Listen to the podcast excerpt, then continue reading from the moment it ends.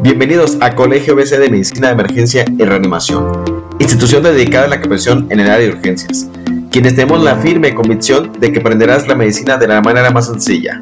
Yo soy Juan Carlos Jiménez Casillas, médico especialista en urgencias, fundador de este colegio, deseando que disfrutes este episodio otorgado por nuestro gran equipo de profesores especialistas. Así que prepárate para aprender en nuestro nuevo podcast. Bueno, nuevamente muy buenas noches. Soy el doctor José Antonio López Ríos, médico pediatra intensivista. Y bueno, es un gusto estar nuevamente con ustedes compartiendo este tema. Considero que es muy importante dado que aún estamos inmersos en esta pandemia y desafortunadamente pues seguimos teniendo casos con COVID en el área pediátrica y pacientes graves que es necesario implementar estrategias para sacarlos adelante. Comenzando de lleno con el tema, definiremos cuáles son los objetivos.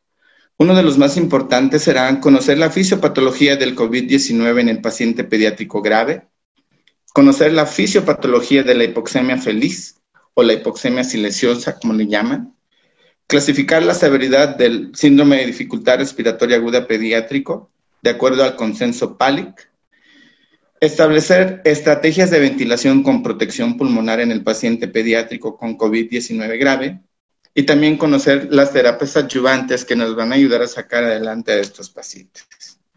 Y a manera de introducción, es muy cierto que en la población pediátrica no ha presentado un problema la enfermedad por COVID-19, como lo es en China, Estados Unidos, Italia y España. Sin embargo, en nuestro país Existen factores de riesgo que hacen a nuestra población pediátrica muy vulnerable de adquirir esta infección. Somos el primer lugar en obesidad infantil, tenemos una alta población portadora de cardiopatías congénitas, enfermedades pulmonares, enfermedades oncohematológicas, enfermedades renales y obviamente la desnutrición. Todos estos factores hacen vulnerable a nuestra población pediátrica y por tanto susceptibles de adquirir la infección asociada a SARS-CoV-2. De acuerdo a la epidemiología, los casos pediátricos documentados en la actualidad son menos frecuentes que en el paciente adulto. Cierto es que estos pueden tener un carácter más leve, aunque todo el espectro de gravedad es posible en algunos pacientes. Cierto es que la tasa de mortalidad en niños también es baja, pero se han reportado defunciones y hemos tenido varias defunciones. Por lo tanto, entender la fisiopatología va a ser importante y el manejo temprano primordial si queremos cambiar el pronóstico de estos pacientes. Hasta el día 18 de octubre se habían reportado en nuestro país 146.952 casos confirmados, de los cuales en la edad pediátrica sumaban 2.605 pertenecientes al sexo femenino y 3.071 casos que pertenecen al sexo masculino. Desafortunadamente no existen reportes de decesos, pero han existido. La evidencia sugiere que los pacientes con COVID-19 grave podrían padecer una tormenta de citoquinas o un síndrome hiperinflamatorio caracterizado por una hipercitoninemia fulminante y mortal asociada al falla multiorgánica y es en la mayoría de los casos lo que los lleva al deceso. Ahora bien, es importante que nosotros entendamos la fisiopatología de la enfermedad asociada a SARS-CoV-2 para poder implementar las estrategias que nos permitan sacar adelante a nuestros pacientes. Tenemos que entender que el objetivo principal del SARS-CoV-2 son las células epiteliales bronquiales, como son los neumocitos tipo 1 y neumocitos tipo 2, que a través de la proteína TMPRSS2 va a facilitar o va a activar a la proteína S para que se adhiera a la membrana de la célula huésped y por endocitosis penetre a dicha célula. En este caso nos referimos a las células del epitelio bronquial. Una vez dentro de la célula, va a utilizar la maquinaria celular para replicarse y ensamblar más viriones. De hecho, la replicación de este virus es altamente progresiva y una célula huésped infectada puede generar cientos de nuevos viriones, lo que hace que la enfermedad progrese rápidamente. En estadios iniciales de la enfermedad, se infectan las células epiteliales bronquiales, los neumocitos alveolares tipo 1, tipo 2 y las células endoteliales capilares, y de esta manera se produce una respuesta inflamatoria por un lado, pero por otro lado también va a ocasionar una linfopenia profunda, pero además va a ocasionar una linfopoiesis alterada y una apoptosis de los linfocitos. Y esto va a ocasionar que se desarrolle o desencadene la liberación de citocinas que van a ocasionar la respuesta inflamatoria. En estadios finales de la enfermedad o una etapa más avanzada, la respuesta inflamatoria va a continuar en forma descontrolada, dando como resultado un engrosamiento intersticial alveolar, aumento de la permeabilidad vascular, edema, engrosamiento del intersticio, formación de membrana hialina, incremento de la permeabilidad vascular, influjo de monocitos neutrófilos, activación endotelial y de la cascada de la coagulación, lo que va a conducir a la formación de microtrombos, y esto es lo que ocasiona en la mayoría de las ocasiones que esta enfermedad se comporte de manera ominosa.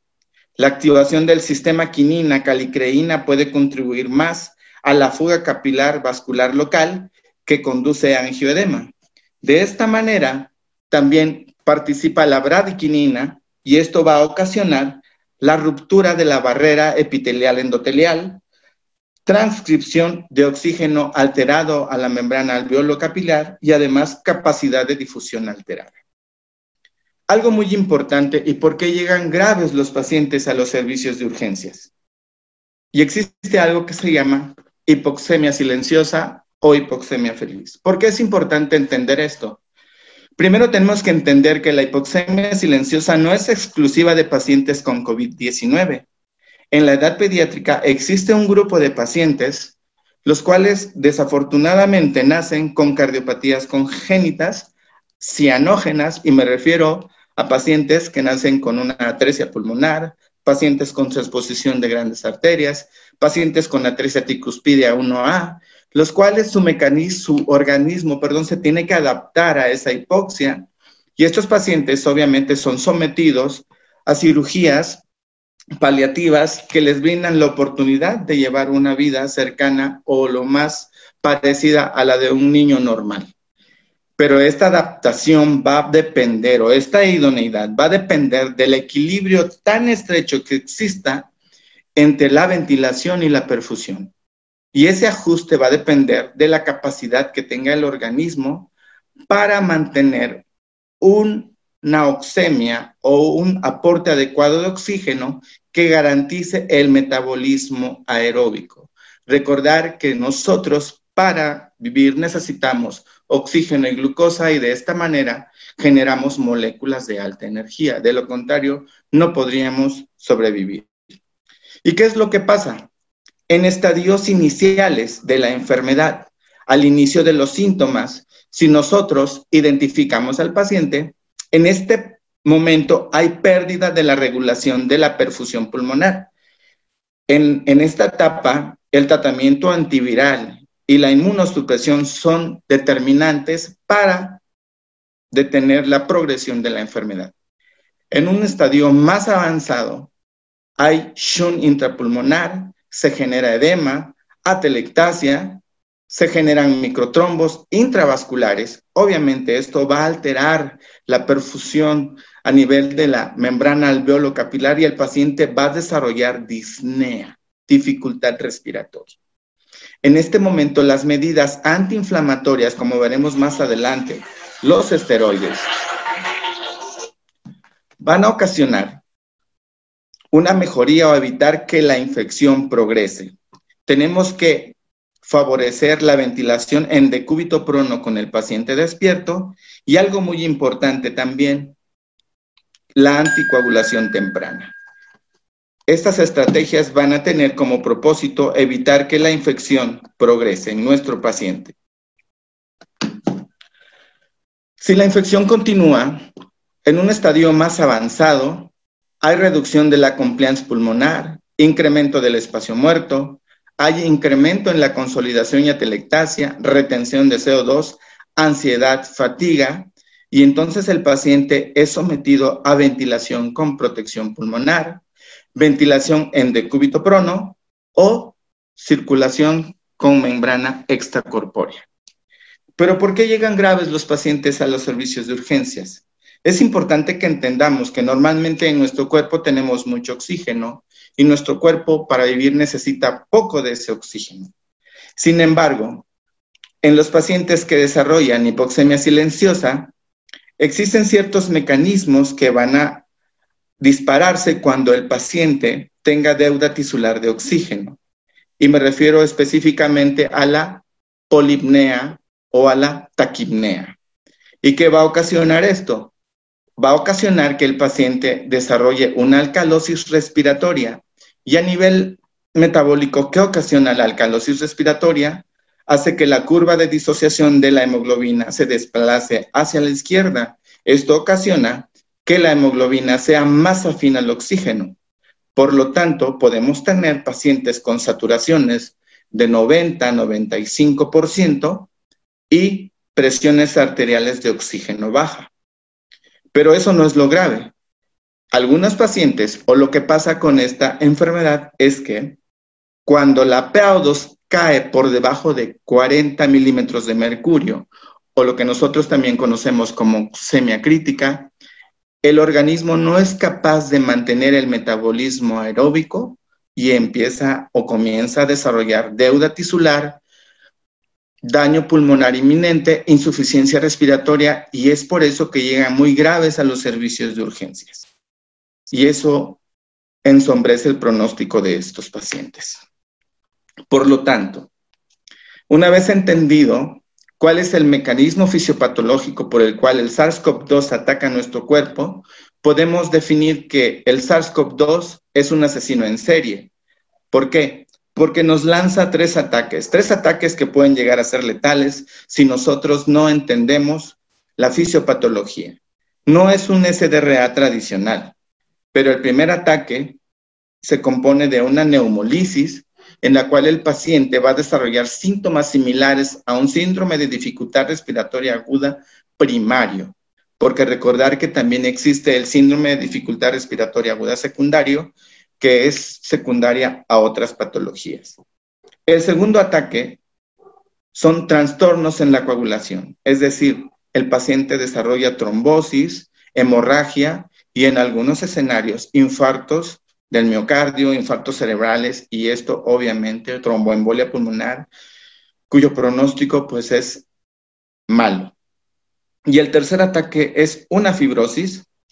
Por lo tanto, el tratamiento para esta patología, cuando es grave, está dirigido a tres objetivos esenciales. Primero, la terapia antiinflamatoria, y me refiero a esteroides, que tienen como propósito minimizar la progresión de la enfermedad a un estadio grave, anticoagulación temprana para evitar que se generen microtrombos que puedan generar fenómenos embólicos y estrategia de ventilación mecánica con protección pulmonar. Estos son los tres objetivos esenciales para tratar esta enfermedad, además de otras terapias que vamos a ver más adelante. Y es importante que entendamos cómo se presenta en la clínica, el espectro va a variar desde aquellos pacientes asintomáticos a aquellos que se presenten con una enfermedad leve similar a una infección de vías aéreas superiores, a una infección moderada como una neumonía, a síntomas graves y aquellos que ingresen críticos a los servicios de urgencias. Debemos entender también que los pacientes no llegan a la unidad de cuidados intensivos de primera intención. La puerta de entrada de todos los hospitales es el servicio de urgencias. Por lo tanto, tenemos que estar y contar con procesos que nos permitan abordar adecuadamente a estos pacientes.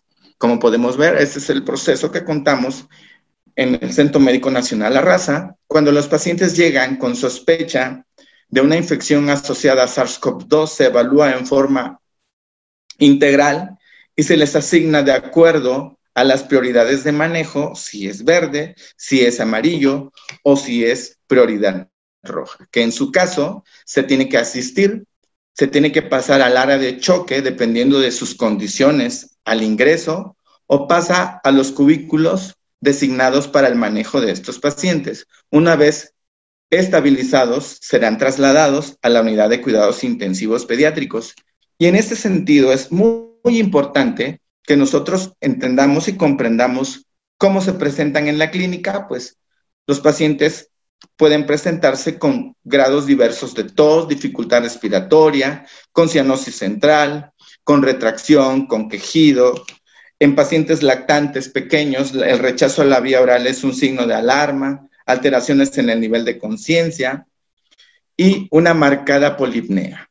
En este momento, si nosotros realizamos una gasometría, seguramente tendremos a un paciente con una alcalosis metabólica compensada con acidosis ¿sí? o una alcalosis respiratoria con una hipoxemia e, o una hipercapnia. Entonces, estos pacientes deben ser manejados, estabilizados en el área de choque y posteriormente ser ingresados a la unidad de cuidados intensivos pediátricos para su manejo multidisciplinar. Esa es una paciente que llegó con dificultad respiratoria asociada a SARS-CoV-2 y finalmente se confirmó que era...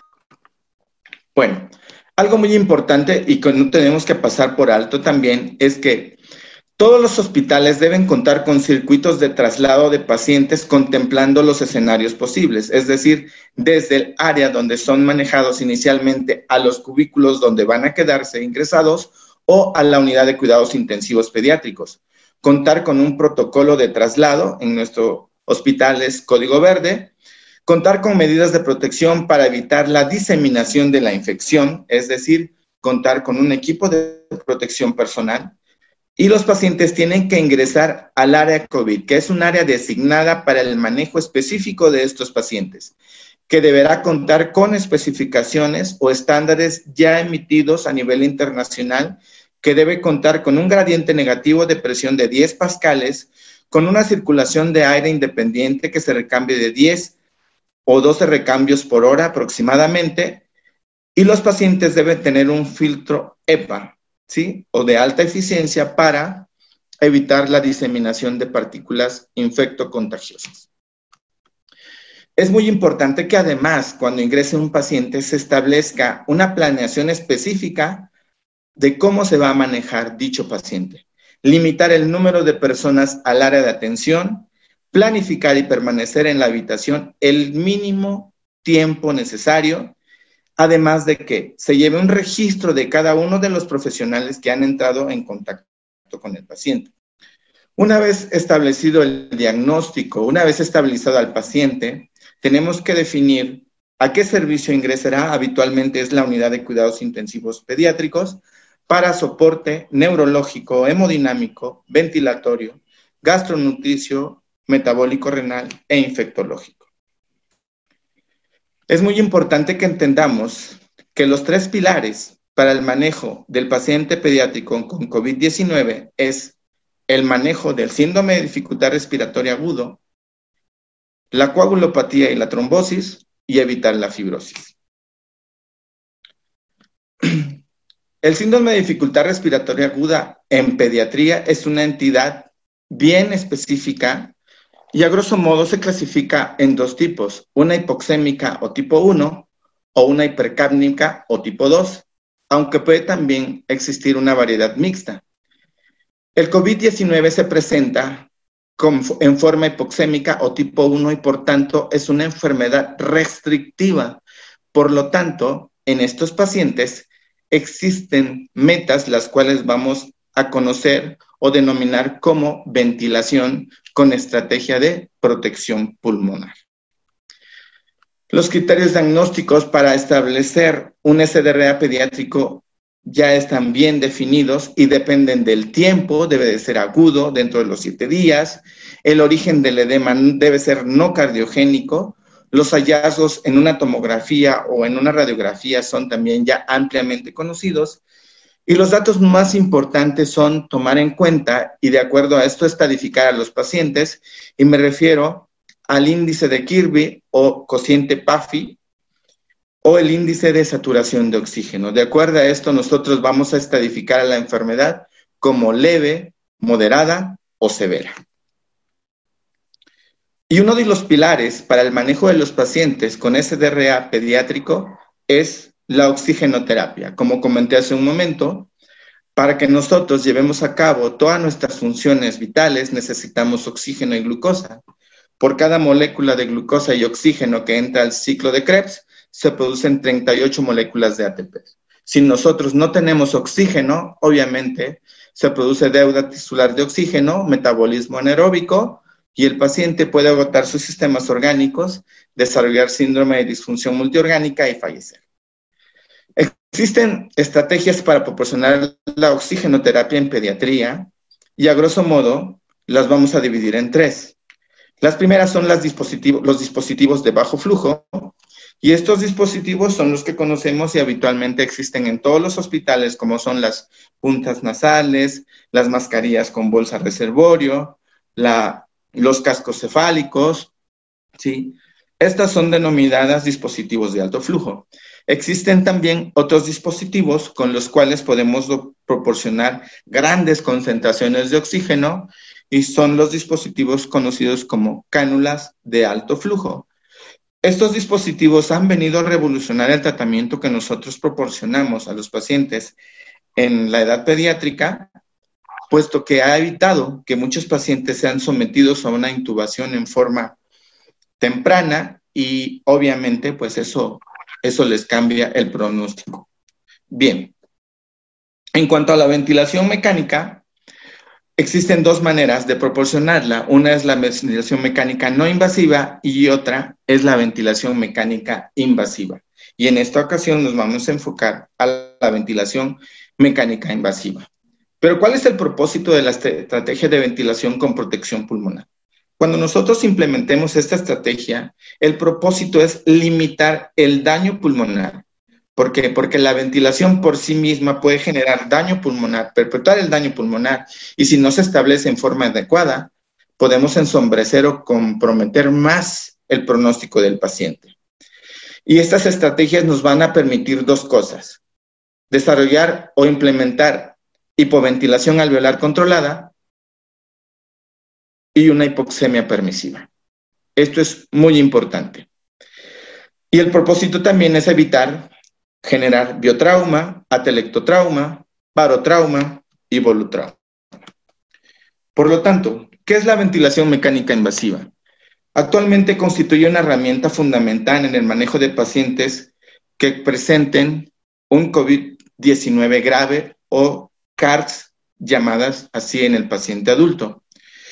Y las estrategias que actualmente veremos son las que están emitidas por el consenso PALIC y el PEMBEC, aunque existe un bajo porcentaje de pacientes críticos en la edad pediátrica, no disponemos de datos sobre el comportamiento respiratorio y la mecánica pulmonar de estos pacientes. Sin embargo, disponemos de datos preliminares en los pacientes adultos y es en lo cual nos basamos para implementar estrategias en la edad pediátrica. Los datos extrapolados en los pacientes adultos nos dicen que el COVID-19 es una enfermedad heterogénea. En las primeras etapas hay una compliance o distensibilidad conservada con bajo grado de reclutabilidad, es decir, un patrón L. Hay gran alteración de la ventilación, perfusión y shunt interpulmonar aumentado. Hay gran heterogeneidad de la enfermedad pulmonar. Hay mayor enfermedad intersticial y por lo tanto el paciente puede presentarse con una respiración normal o notablemente disneica. Puede presentarse con hipocapnia o normocápnico, aunque hay una gran falta de uniformidad en su presentación. De ahí que hace un momento comentaba, cuando hablábamos de que el COVID-19 es un asesino serial, de que no es un SDRA tradicional. Y es precisamente esa disnea lo que va a ocasionar que el patrón del paciente cambie de un fenotipo L a un fenotipo H si no se maneja en forma adecuada. La intubación temprana es una premisa en estos pacientes, no la intubación precoz. Son términos muy distintos. Entonces, Gattinoni y Coles han emitido tres teorías respecto a los patrones asociados al SARS-CoV-2, los cuales van a depender de la gravedad, de la respuesta del huésped, de la reserva fisiológica y de las comorbilidades que el paciente presente en el momento en que es infectado. La segunda teoría es la respuesta del paciente a la hipoxemia, es decir, la capacidad adaptativa que tenga para mantener una PAO2 adecuada para mantener su metabolismo aeróbico y el tiempo de evolución. De esta manera, tenemos un tipo L en la cual vamos a tener baja elastancia, es decir, una alta compliance, baja relación de la ventilación-perfusión, bajo peso pulmonar, bajo reclutamiento y por lo tanto la hipoxemia grave se debe principalmente al desajuste en la ventilación-perfusión. Si no manejamos a este paciente en forma adecuada, el fenotipo va a cambiar de un patrón L a un patrón H, en la cual va a haber alta elastancia, un alto shunt de derecha a izquierda o de cortocircuitos, alto peso pulmonar, alta capacidad de reclutamiento y esto es la evolución natural de la enfermedad sin tratamiento. Como podemos ver, este patrón en vidrio despulido por la infiltración de neutrófilos y macrófagos alveolares al intersticio es lo que genera este patrón en el tipo L. Si no manejamos en forma adecuada o si el paciente continúa con esa disnea muy importante, su fenotipo cambia a un tipo H y como vemos, esta consolidación tan importante en este estadio es un paciente muy grave que definitivamente nos va a exigir mucho en la unidad de cuidados intensivos pediátricos. Por lo tanto, es importante comprender la fisiopatología y la evolución del impulso respiratorio y el esfuerzo inspiratorio para establecer un tratamiento adecuado. De aquí que nosotros vayamos guiando el tratamiento del paciente y en el momento en que en la PAO2 se modifique. En cuanto el paciente no sea capaz de mantener ese metabolismo aeróbico con las estrategias implementadas y otros marcadores de hipoxia, tenemos que intubar al paciente. De nada sirve aguantarlo. ¿Por qué? Porque el pronóstico del paciente va a cambiar.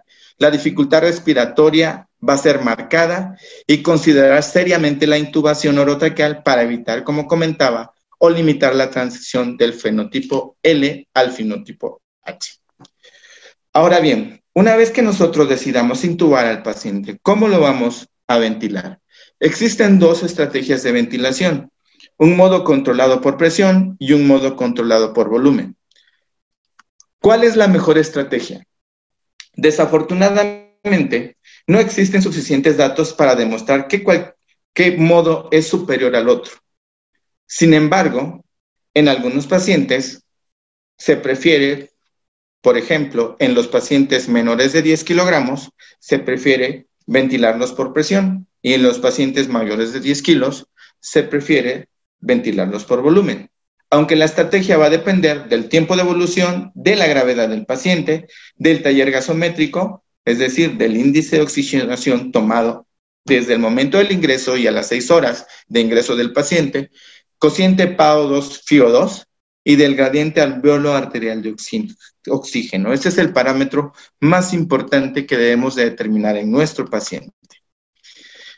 Por lo tanto, para llegar a cabo la programación de la ventilación mecánica debemos tomar en cuenta, primero, determinar el peso ideal del paciente.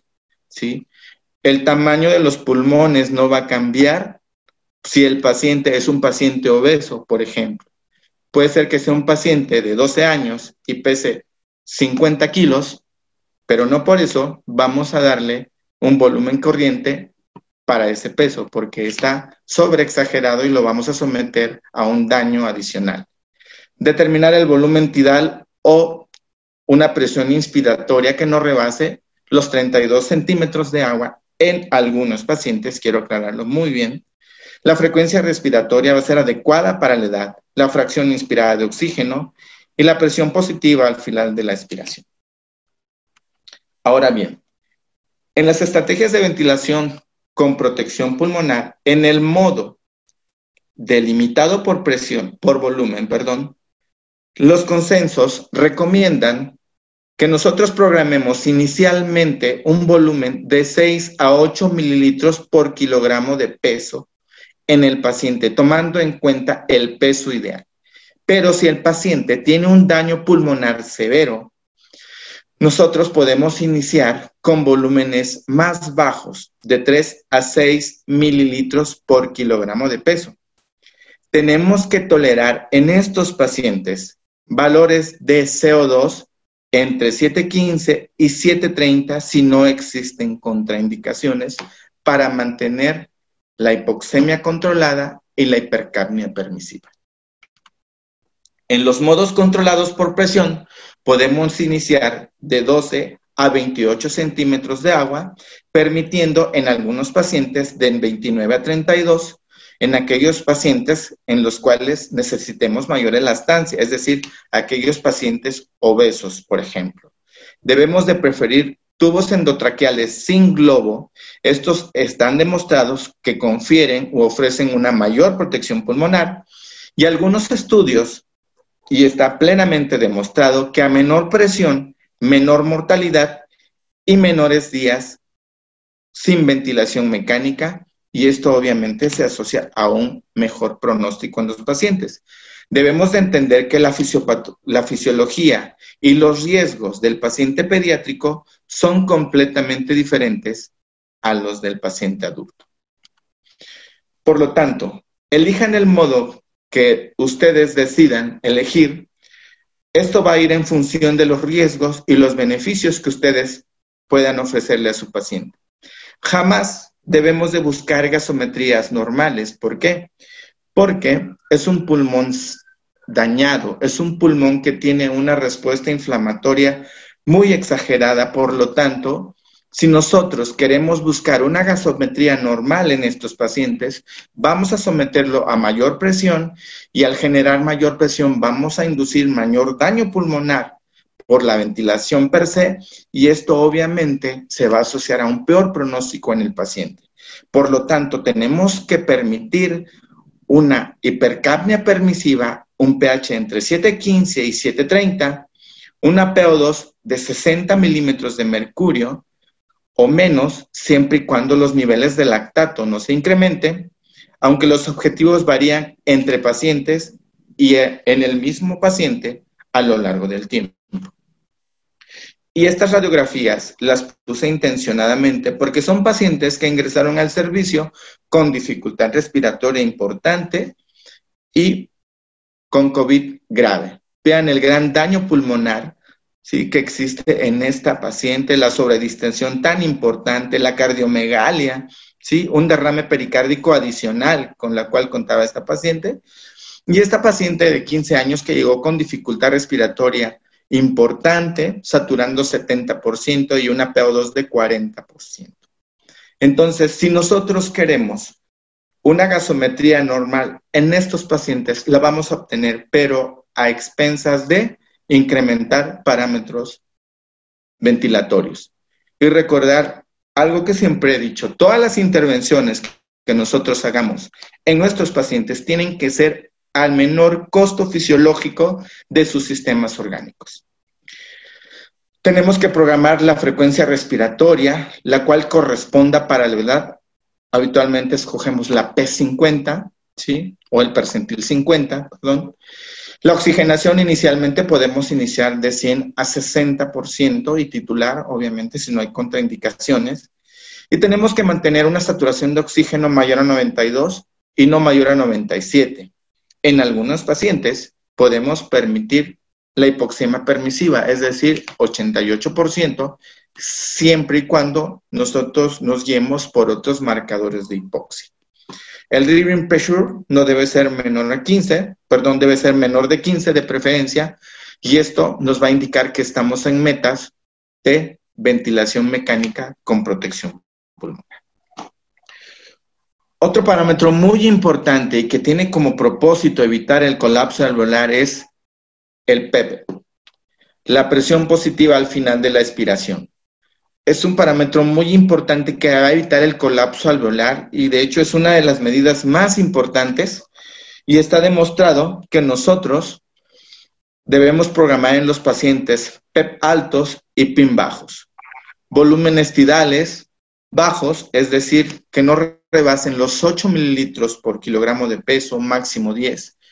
Y esto se ha asociado a una menor mortalidad.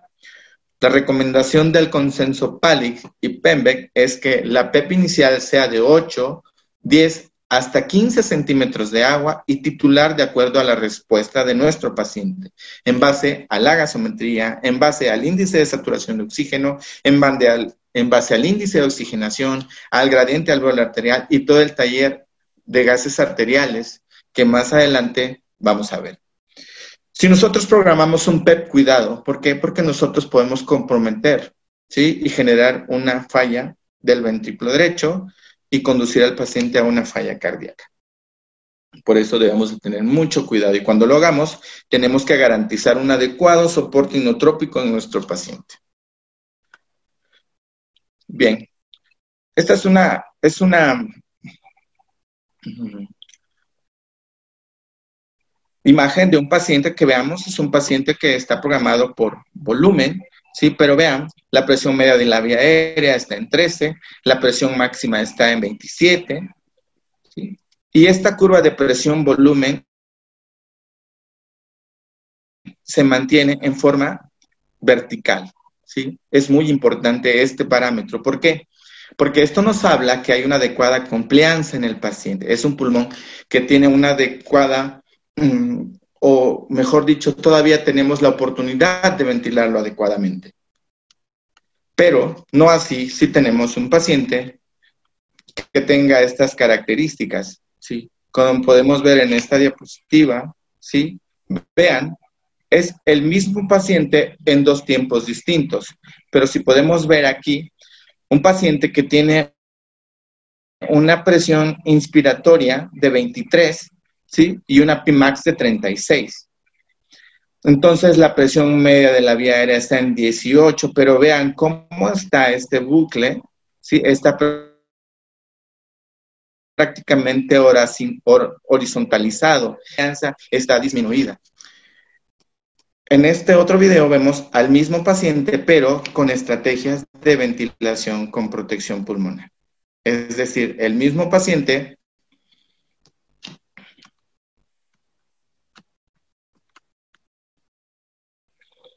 Sí, como podemos ver, al disminuir parámetros, ¿sí? de acuerdo a las metas, baja la presión máxima, baja la presión media, y vean cómo la curva de presión-volumen se va haciendo más vertical, ¿sí? Entonces eso es muy importante y esa es la meta hacia la cual nosotros tenemos que llevar a nuestros pacientes cuando implementemos estas estrategias.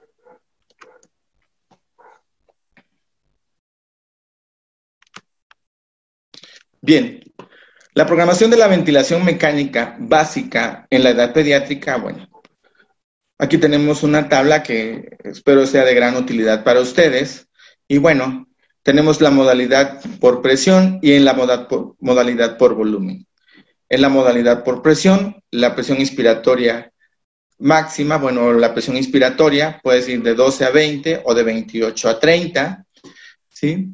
La frecuencia respiratoria la vamos a programar de acuerdo a la edad de nuestro paciente, ¿sí? De 0 a 6 meses entre 30 y 40, de 2 a 5 de 20 a 25, y sucesivamente hasta llegar a mayor de 15 años que van a asemejar a una edad adulta. El tiempo inspiratorio va a ser el 33% del ciclo o por edad para mantener una relación 1 a 2 o 1 a 3. Eso va a ser también algo muy importante.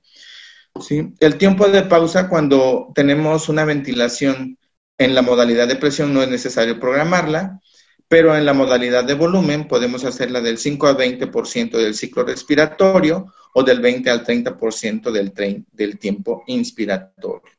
La relación que nosotros podemos mantener es de 1 a 2 o 1 a 3 como máximo.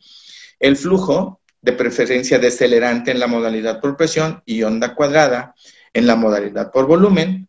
El PEP inicialmente de 5 a 8 o hasta 15 en un SDRA severo. El trial inspiratorio generalmente lo vamos a programar a flujo o por presión. Y, las, y algo muy importante, tenemos que programar las alarmas, es decir, de acuerdo o programarlas con el volumen corriente, el volumen total exhalado, el volumen minuto y la presión inspiratoria máxima. Y esto también lo podemos programar por flujo. Bien, algo muy importante, continuando con nuestro tema, son otras modalidades que nosotros también tenemos que implementar y que también forman parte de la estrategia de ventilación con protección pulmonar, y esto es la ventilación con el paciente en decúbito prono. Desafortunadamente, en la edad pediátrica no existen suficientes datos para recomendar en forma rutinaria esta maniobra. En adultos, en base a la evidencia que se ha publicado actualmente, se pueden implementar cuando tengamos un cociente PO2-FIO2 menor a 150. Por lo tanto, en la edad pediátrica, tomando en cuenta esta recomendación, sugerimos, y también lo, lo sugieren la guía de la Sociedad Latinoamericana de Cuidados Intensivos Pediátricos, que la podemos implementar cuando nuestro paciente esté cursando con un síndrome de dificultad respiratoria agudo pediátrico de moderado a severo. Es decir, cuando tengamos un cociente PO2-FIO2 menor de 150, un índice de oxigenación mayor a 12 y un índice de saturación de oxígeno mayor o igual a 10. Si en las horas subsecuentes no mejora y el paciente continúa sin mostrar mejoría en la gasometría o en la saturación, tenemos que regresar a la ventilación en decúbito dorsal normal. ¿Cuánto tiempo? Habitualmente podemos dejarla de 12 a 18 horas por día y valorar si los discontinuamos o podemos continuar hasta que nosotros obtengamos un cociente PO2-FIO2 mayor a 150, baje el índice de oxigenación y baje el índice de saturación de oxígeno. Ahora bien, existe una gran controversia a otras estrategias que se pueden implementar en los pacientes que cursen con un SDRA secundario a COVID-19. Y me refiero a la ventilación oscilatoria de alta frecuencia. No hay suficiente evidencia. Sin embargo, los expertos y las guías de las LACIR recomiendan que si se cuenta con un área específica, que cuente con un con los estándares que nosotros comentamos, un sistema de extracción, sí, igual a 10 pascales una corriente de recirculación de aire en forma alterna, podamos implementar esta estrategia como alternativa a la ventilación mecánica convencional cuando el paciente se encuentre con hipoxemia refractaria, en un SDA inducido por COVID-19 y con reducción importante de la compliance torácico-pulmonar. ¿sí? Entonces, no es que no podamos usarla, es que sí la podemos usar siempre y cuando contemos con un área específica y tengamos un mecanismo de recirculación que extraiga el aire para evitar la aerosolización. Bien, ¿cómo vamos a ir monitorizando a nuestro paciente una vez que esté sometido a ventilación mecánica? Bueno, tenemos que monitorizar el intercambio de gases, la función respiratoria y también con imágenes seriadas. La oxigenación obviamente la tenemos que ir valorando o monitorizando con una gasometría arterial, en la cual vamos a ir valorando la presión arterial de oxígeno, la saturación arterial de oxígeno, el gradiente alveolar arterial de oxígeno, el índice de oxigenación y el cociente PAFI, o también llamado como índice de Kirby. Tenemos que valorar también la presión arterial de CO2. Acuérdense que tenemos que permitir hipercapnia permisiva, hipoxemia controlada en los pacientes. El CO2 exhalado mediante un camnógrafo también es importante. ¿Cómo monitorizamos la función respiratoria? Pues obviamente, o la mecánica respiratoria, con la presión inspiratoria máxima, los límites de presión meseta o presión plató, que no deben ser mayor a 28 centímetros de agua, un PEP entre 10 y 15 centímetros de agua o no mayor a 15 centímetros de agua, la presión media de la vía aérea, el driving pressure, que debe ser menor de 15, los volúmenes, volumen tidal, volumen minuto, compliance, resistencia y las gráficas que nos van a determinar si el paciente está haciendo un autopep o si tiene alguna alteración en, en la función pulmonar que nos obliga a intervenir. Y mediante la toma de radiografías, obviamente, una radiografía de tórax, ecografía torácica, una tomografía axial computada con ventana pulmonar también es de gran utilidad para monitorizar la ventilación, la oxigenación y guiar el curso del manejo del paciente. Existen algunas terapias adyuvantes para los pacientes y bueno, y me refiero a la circulación con membrana extracorpórea, la cual debe ser considerada en la falla respiratoria refractaria al manejo convencional, no existiendo diferencias actuales con las indicaciones y contraindicaciones generales de ECMO para pacientes con falla respiratoria catastrófica refractaria a otras etiologías. Bien, otras terapias que nosotros tenemos que implementar en los pacientes una vez que son sometidos a ventilación mecánica con estrategia de protección pulmonar, pulmonar y que ésta obedezca o sea debida a COVID-19 grave, como comentábamos un momento, el manejo con esteroides.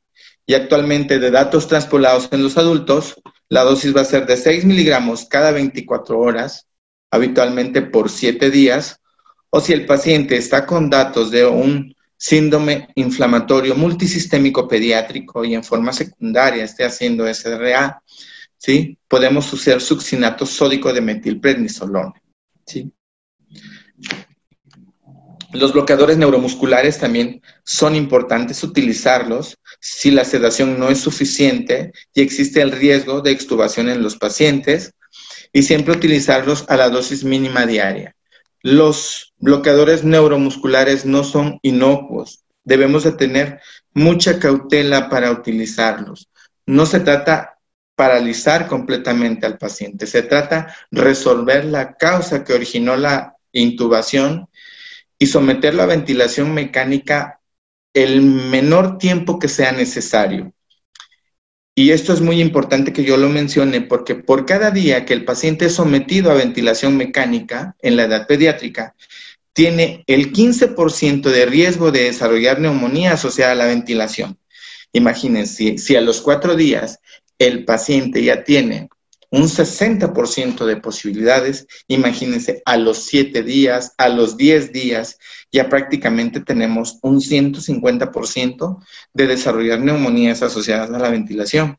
Algo muy importante también que una vez sometido el paciente a ventilación mecánica, la aspiración debe ser solo si hay cambios en la oxigenación del paciente guiada por gasometría, guiada por el CO2 exhalado. ¿sí? Normalmente no tenemos que aspirar en forma rutinaria a los pacientes y recuerde con circuitos cerrados de aspiración.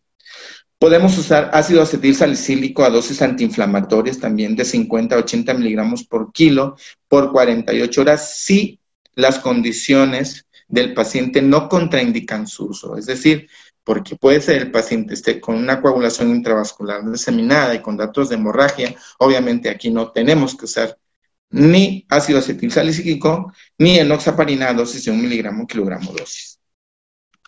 Bien, algo también muy importante es cuánto de volumen hídrico le voy a dar a mi paciente. Frecuentemente en nuestra práctica diaria vemos que se, se administran cargas en forma indiscriminada y esta es una práctica muy frecuente en, los servicios de urgencias y en las unidades de cuidados intensivos. Está plenamente demostrado que el 10% más del, que el volumen necesario del paciente le confiere mayor mortalidad. No hay estudios aleatorizados controlados que sugieran la cantidad de líquidos que le podamos poner a nuestros pacientes.